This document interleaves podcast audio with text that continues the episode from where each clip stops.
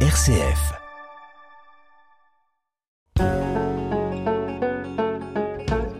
Parlons patrimoine. Erika Walter, RCF Charente. Des vestiges impressionnants qui témoignent de l'importance et de la prospérité qu'a eu l'abbaye de la Couronne. Aujourd'hui, cet édifice se compose d'abord d'une église à ciel ouvert, de taille imposante et de bâtiments conventuels. L'abbaye de la Couronne a connu plusieurs phases de construction, d'embellissement et d'agrandissement entre roman et gothique, avec aussi des périodes plus difficiles à traverser, la guerre de Cent Ans ou encore les guerres de religion. Avec nous pour en parler, Laetitia Copin-Merlet et Marie Fort du service Pays d'Art et d'Histoire de Grand Angoulême. Bonjour. Bonjour. Avant peut-être de rentrer véritablement dans l'histoire de cette abbaye de la Couronne et euh, dans cette architecture aussi qui est intéressante pour cette abbaye et pour ces différentes phases qu'elle a connues. Peut-être un mot tout simplement sur euh, la première impression que donne ou que renvoie, on va dire, cette abbaye euh, de la Couronne. Qu'est-ce qu'elle a de particulier quand on la découvre finalement, cette abbaye Mariefort Son côté majestueux, c'est vrai, Hein, il y a cette impression de, de, muralité très forte, notamment quand on est du côté euh, nord de la de l'abbatiale et qu'on longe les murs. Il y a, il y a, il y a des murs qui font 15 euh, mètres de haut et qui sont euh, très imposants, très impressionnants. Et puis on le voit bien, même si on on n'a plus que des ruines, on, on voit la qualité de l'architecture également. Il y a cette élévation, cette cette légèreté aussi de l'architecture qui, qui transparaît. Et puis bah il y a toujours aussi cette cette opposition avec la ville qui est autour, hein, que ce soit l'usine Lafarge, bah, une usine du XXe siècle à côté d'une abbatiale et d'une abbaye euh, médiévale. C'est vrai que c'était assez étonnant. Beaucoup de, de, monumentalité, je trouve que c'est ce qui peut la caractériser. Laetitia Copin-Merlet, est-ce que vous voulez compléter cette approche, cette première approche qu'on peut avoir de, de l'abbaye de la Couronne? Non, effectivement, c'est alors une ampleur énorme. C'était l'une des plus grandes abbayes, effectivement, du, du de l'Angoumois euh, au Moyen Âge, donc c'est absolument euh, remarquable. Il y a, il y a le, le, côté un peu romantique de ces, de ces ruines, effectivement, avec une végétation euh, importante dans, dans le parc. Et puis, pour le connaisseur, c'est quand même aussi un témoin de, l'architecture gothique unique sur notre territoire. Euh, voilà, de Langoumois, il y a assez peu de monuments gothiques, donc c'est ce qui fait aussi sa, spécificité. Mais effectivement, euh, cette, majesté qui, même si euh, cette abbaye est amputée d'une partie de ses bâtiments et qu'elle ne possède ni plus son toit, en tout cas, une, une monumentalité impressionnante. Alors, cette abbaye de la Couronne, si on veut parler évidemment de son histoire, il faut remonter à la première moitié du XIIe siècle avec une première finalement abbatiale Mariefort. Oui, tout à fait. Mais en fait, la première abbatiale, euh, bah, elle est, euh, elle débute euh, en 1118. Sa construction débute en 1118, donc on est au début du XIIe siècle. L'abbé Lambert, hein, qui est à l'origine de la de la construction de de l'abbaye, va la construire sur ce qu'on appelait la coronella, c'est-à-dire une petite couronne au milieu des marais, une première abbaye pour pouvoir accueillir une communauté d'hommes qui étaient des, des chanoines réguliers de l'ordre de Saint-Augustin. Donc ce ne sont pas des moines. Il faut jamais parler de moines à, à la couronne. On parle de religieux parce que ce ne sont pas des personnes qui sont cloîtrées. Ce sont des personnes qui ont prêté des vœux d'obéissance, de chasteté, de pauvreté, mais qui ne sont pas enfermées qui ne sont pas cloîtrés. Ça, c'est ça la, la, différence. Et donc cette petite communauté d'hommes va s'installer euh, euh, au début du, du XIIe siècle. Donc euh, on construit la première abbatiale en même temps qu'on construit la cathédrale d'Angoulême. C'est tout à fait concomitant.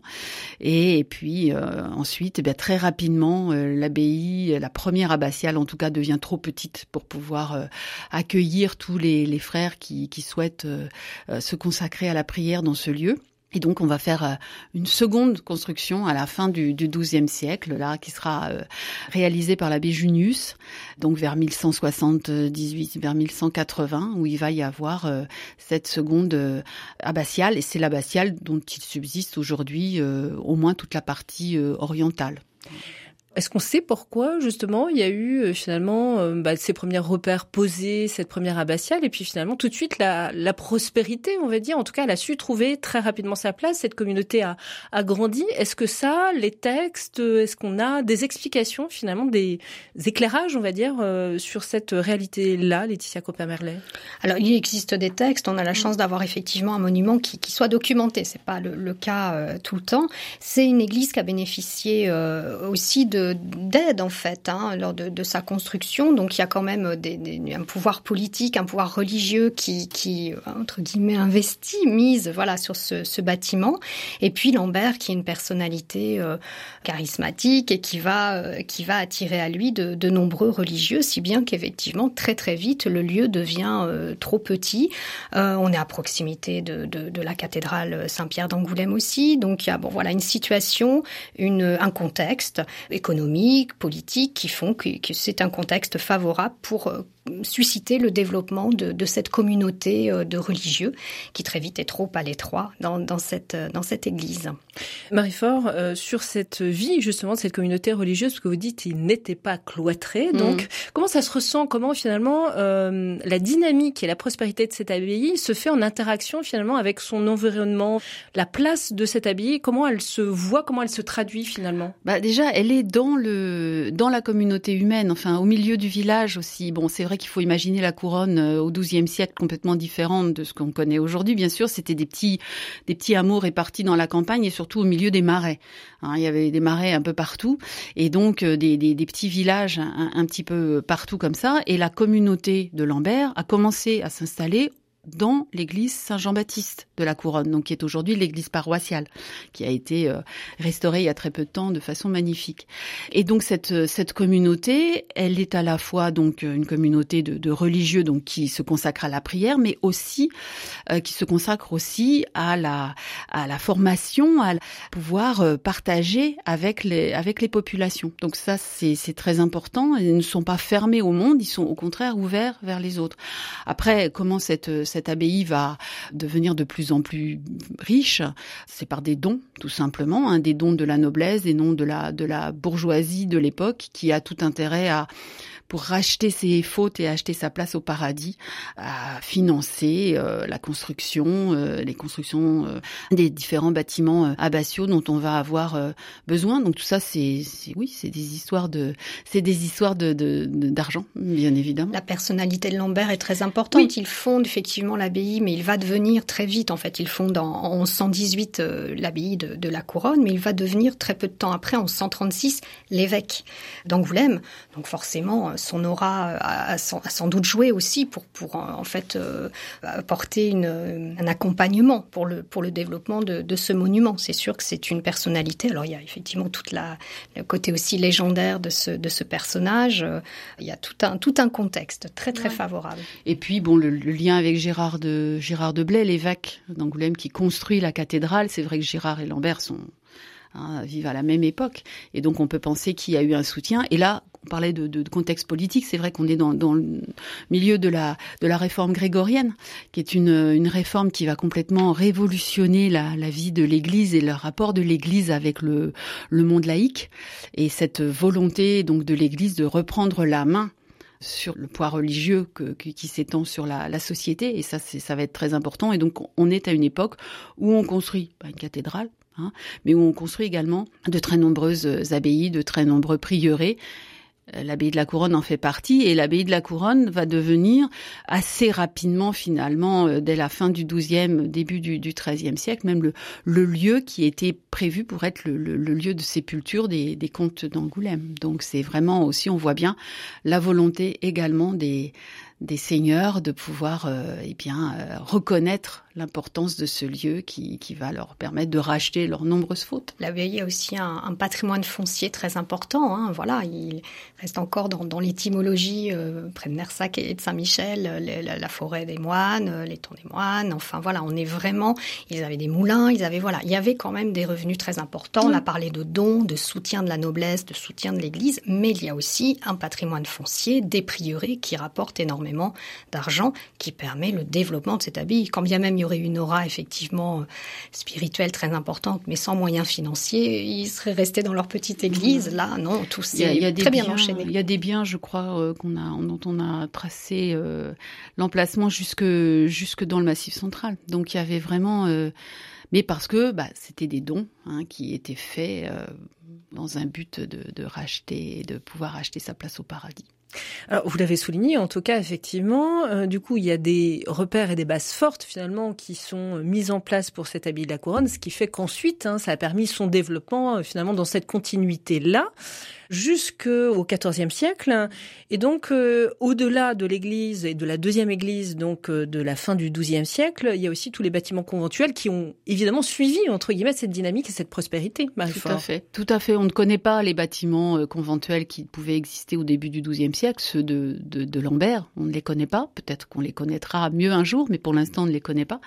Et donc, on sait très bien que, bah, comme dans toute abbaye, il y avait un cloître, et autour de ce cloître qui était donc appuyé côté sud de la de l'abbatiale, de l'église abbatiale, bien il y avait les bâtiments dans lesquels vivaient en commun les religieux, donc à la fois salle capitulaire, dortoir, réfectoire, cuisine, mais aussi euh, l'infirmerie, mais aussi euh, les bâtiments pour les frères convers. Alors les convers contrairement aux, aux, frères euh, professes, ce sont ceux qui finalement ne prêtent pas de vœux, qui vivent avec les avec la communauté religieuse, mais qui eux sont des laïcs et donc euh, qui sont là finalement pour faire le, travail euh, que n'ont pas le temps de faire ceux qui prient une bonne partie de la journée. La règle de Saint Augustin, c'est une règle qui est assez proche de, la règle de Saint Benoît également. Donc euh, il y a des, temps de prière à plusieurs reprises depuis depuis 6 heures du matin jusqu'à minuit. Hein. donc, ils ne peuvent évidemment pas tout faire.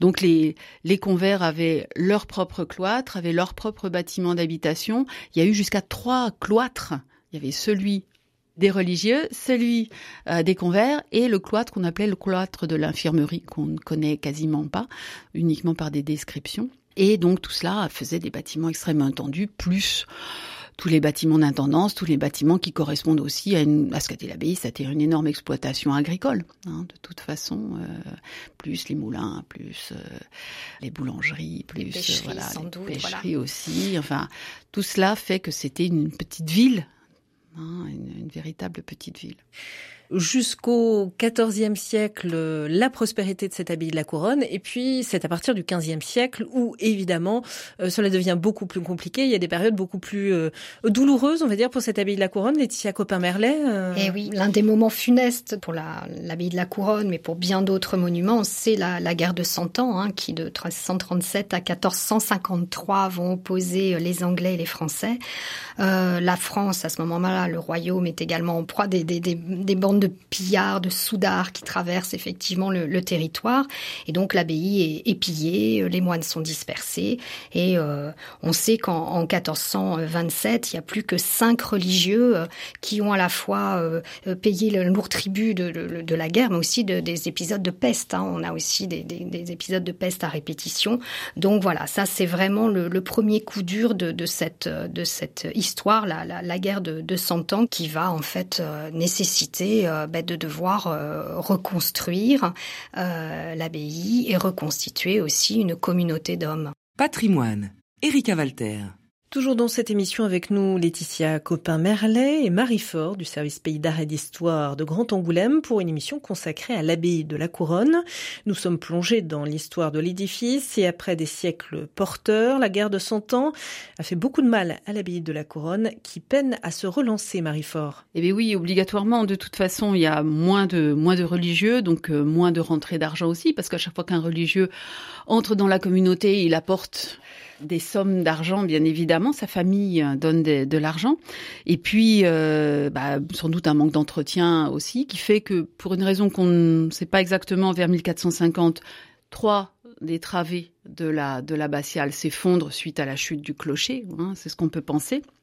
Et donc, il va falloir reconstruire, mais on reconstruit euh, à minima un petit peu. Au lieu de reconstruire trois travées sur celles qui se sont effondrées, on n'en reconstruit que deux. On reconstruit une, une très belle façade euh, gothique euh, flamboyant, euh, dont on a encore aujourd'hui la moitié à peu près.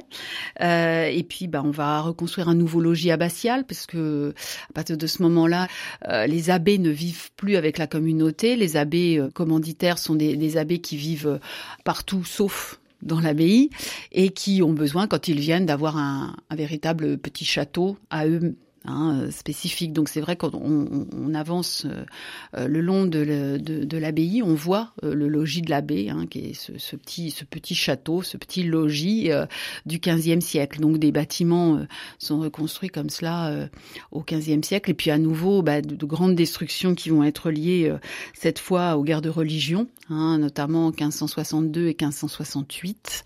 L'abbaye est pillée par les Huguenots. Elle n'est pas détruite, mais elle est euh, largement euh, pillée de toutes les richesses on peut imaginer qu'elle pouvait euh, contenir, notamment, eh bien, on peut imaginer tous les objets eucharistiques, mais aussi peut-être des livres, peut-être des livres de, de contes aussi, enfin, tout un ensemble de choses qui constituaient le trésor d'une abbaye, qui ne sont pas uniquement des objets précieux.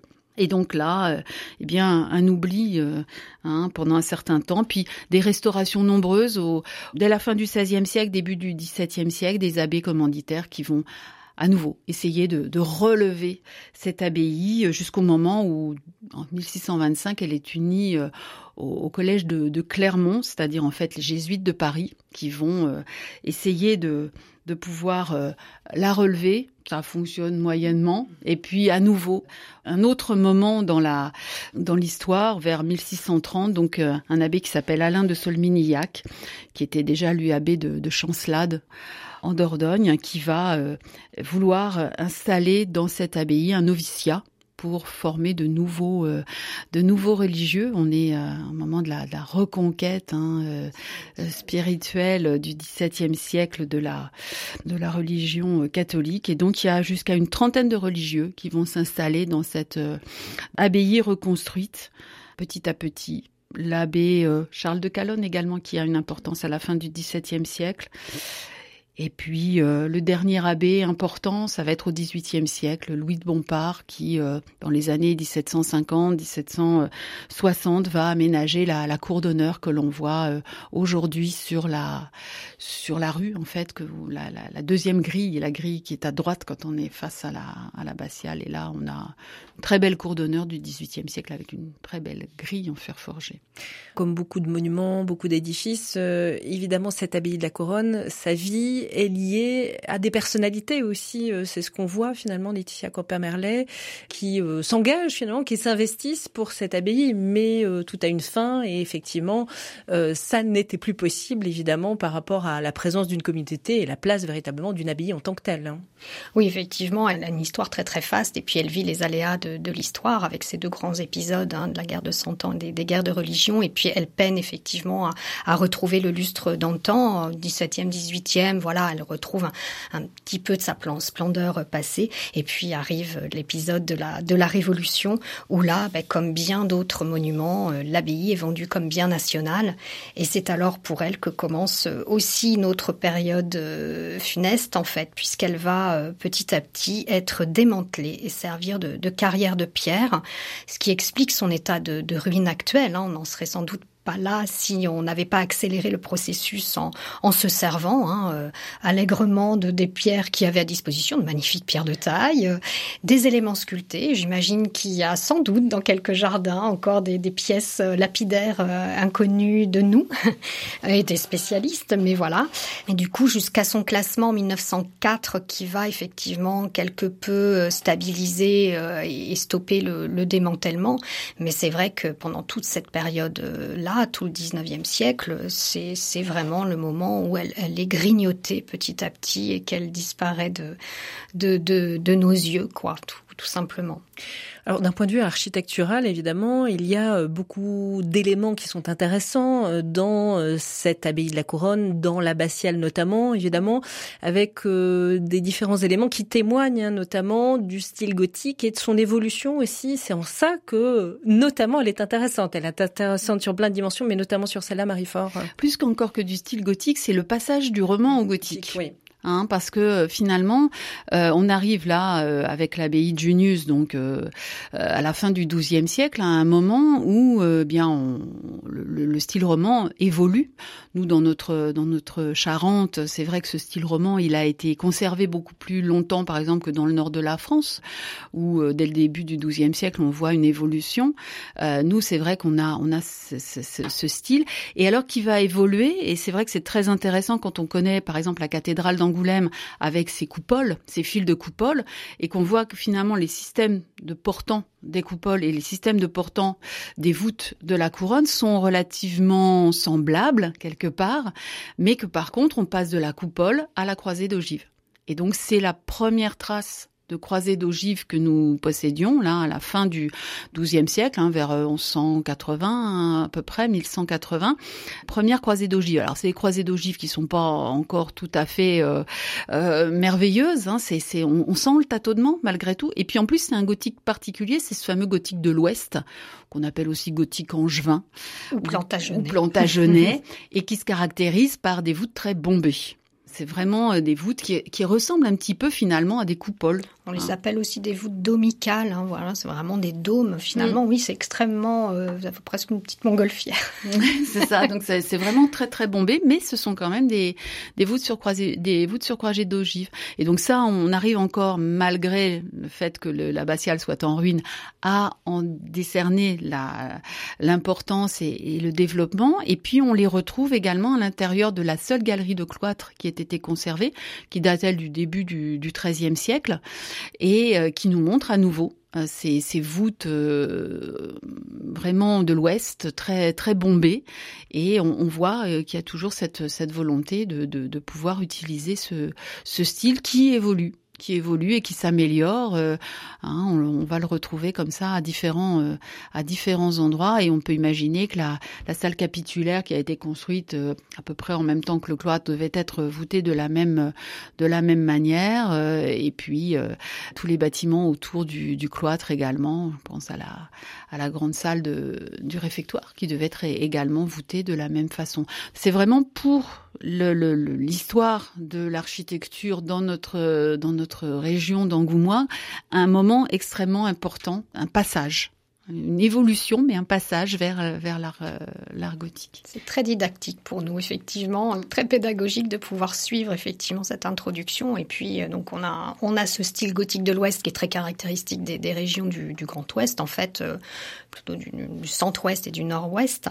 Et puis après, on a une autre forme de, gothique aussi qui va suivre, plutôt un, un, gothique un peu plus traditionnel, quoi, que l'on retrouve en fait dans, dans le nord de, de la France, quoi. Voilà, avec une partie euh, qui, se juxtapose à ce, à ce gothique plantagenet plus local. Mais là, c'est vrai qu'on est déjà au XVe siècle, quand, euh, au moment de la reconstruction, euh, après 1450, là, on est sur du gothique flamboyant.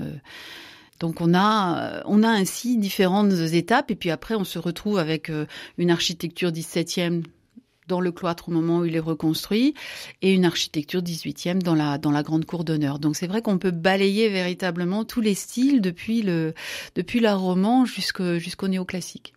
Mais alors, ce que vous soulignez aussi, ça se voit malgré le fait que l'abbatiale, euh, on est là sur des vestiges. Ça demande quand même un accompagnement pour comprendre, pour lire cette abbaye de la Couronne. Il faut être accompagné, c'est difficile. Alors évidemment, déjà, elle n'est pas accessible. On ne peut pas rentrer hein, dans l'abbatiale, elle est derrière des grilles. Mais est-ce que de toute façon, euh, dans tous les cas, il faut cet accompagnement pour cette lecture, pour cette compréhension véritablement? Vous avez deux médiatrices en face de vous. il ne faut pas dire le contraire. non, mais il y a, y a des sites, il y a des monuments qui sont parfois plus simples, déjà pratiquement euh, entiers. Alors mm. on peut se dire que la lecture est quand même plus facile malgré tout quand on a déjà d'autres repères, d'autres éléments de comparaison. Mais là, d'autant plus, mm. avec des vestiges. Et puis, effectivement, on est dans une période transitoire, vous l'avez ah, dit, d'évolution. Donc d'autant plus, effectivement, il faut pouvoir euh, avoir l'œil bien guidé et euh, effectivement les explications qui vont avec. C'est certain, c'est vrai qu'on a des on, a des détails très très tenu quoi. Enfin c'est c'est toujours euh, on a des vraiment des, des, petites informations qui nous sont données par la pierre hein, il faut savoir euh, la saisir et l'interpréter. Et c'est vrai que bon c'est vrai que nous c'est pas nous qui avons vous dire le contraire euh, c'est tellement bien d'être accompagné. Il y a des éléments de détail particuliers aussi caractéristiques justement aussi de cette abbaye de la couronne sur lesquels vous pouvez appuyer effectivement en visite. Quand on regarde effectivement globalement on va dire mais quand on regarde aussi en détail en matière de, de décor entre guillemets de cette abbaye de la couronne Oui, on a un décor euh, sculpté qui est, qui est, vraiment de très très belle qualité, avec euh, des décors, des, des chapiteaux à feuillage, des, des, des, tailloirs décorés de dents de scie. Enfin, euh, voilà, on a vraiment tout un vocabulaire là de l'art, euh, l'art roman et de l'art gothique que l'on peut tout de suite mettre en, en, pratique. Et puis, il existe aussi de très imposants chapiteaux qui ont subi effectivement les destructions et qui se trouvent à terre et qui sont exposés dans, dans une des galeries du cloître et qu'on a à portée de, de regard. Et ça, c'est vrai que d'avoir des, chapiteaux aussi euh, imposants, qui étaient destinés bien sûr à être situés beaucoup plus haut, à des dizaines de quinzaines de, mètres, euh, et de les avoir sous les yeux, ça permet de, voir effectivement toute la qualité de cette sculpture, et puis d'imaginer aussi euh, les réaux de peinture qui pouvaient y être, y être apposés. Il y a de très nombreux vestiges, et puis il y a, le petit emblème aussi quand même. Je dis petit emblème, mais effectivement, ce, ce, cette sculpture très insolite qui est le fameux chameau qui est euh, sculpté euh, sur la, la façade dans un petit médaillon. Je crois que c'est assez unique d'avoir ce type oui, d'animal. On ne sait pas exactement pourquoi il est là. C'est ce qu'on appelle un réemploi très probablement. Hein. Euh, une sculpture qui devait se trouver sur une précédente, sur un précédent bâtiment. Est-ce que c'est sur l'abbaye la, de Junius Est-ce que c'est sur l'abbaye de, de Lambert? Ça, on n'en sait rien. Mais en tout cas, oui, et ça, ça fait couler beaucoup d'encre, savoir pourquoi, pourquoi est-ce qu'il était là, ce, ce chameau qui est peut-être un dromadaire. C'est pas très clair. Hein, on n'arrive pas à compter les bosses. Mais en tout cas, un, animal de bas qui, pour certains, a servi, à, aurait servi à construire euh, l'abbaye. Pourquoi pas? Mais en tout cas, euh, c'est vrai que c'est amusant de, de la voir à tel point que c'est aujourd'hui l'emblème de, de la ville de la Couronne. Bref, il faut saisir les occasions de visite et de découvrir vraiment en détail cette abbaye de la Couronne. Surtout, surtout, oui, oui, il faut, il faut pas hésiter à, à profiter quand l'abbaye euh, est ouverte ou de pouvoir euh, s'en approcher, de pouvoir euh, profiter de cette, de cette abbaye, bien sûr. Merci beaucoup à toutes les deux, Laetitia Copin-Merlet et Marie Fort du service Pays d'Art et d'Histoire de Grand Angoulême de nous avoir éclairé sur cette abbaye de la Couronne. Merci à vous. Merci. Merci Erika.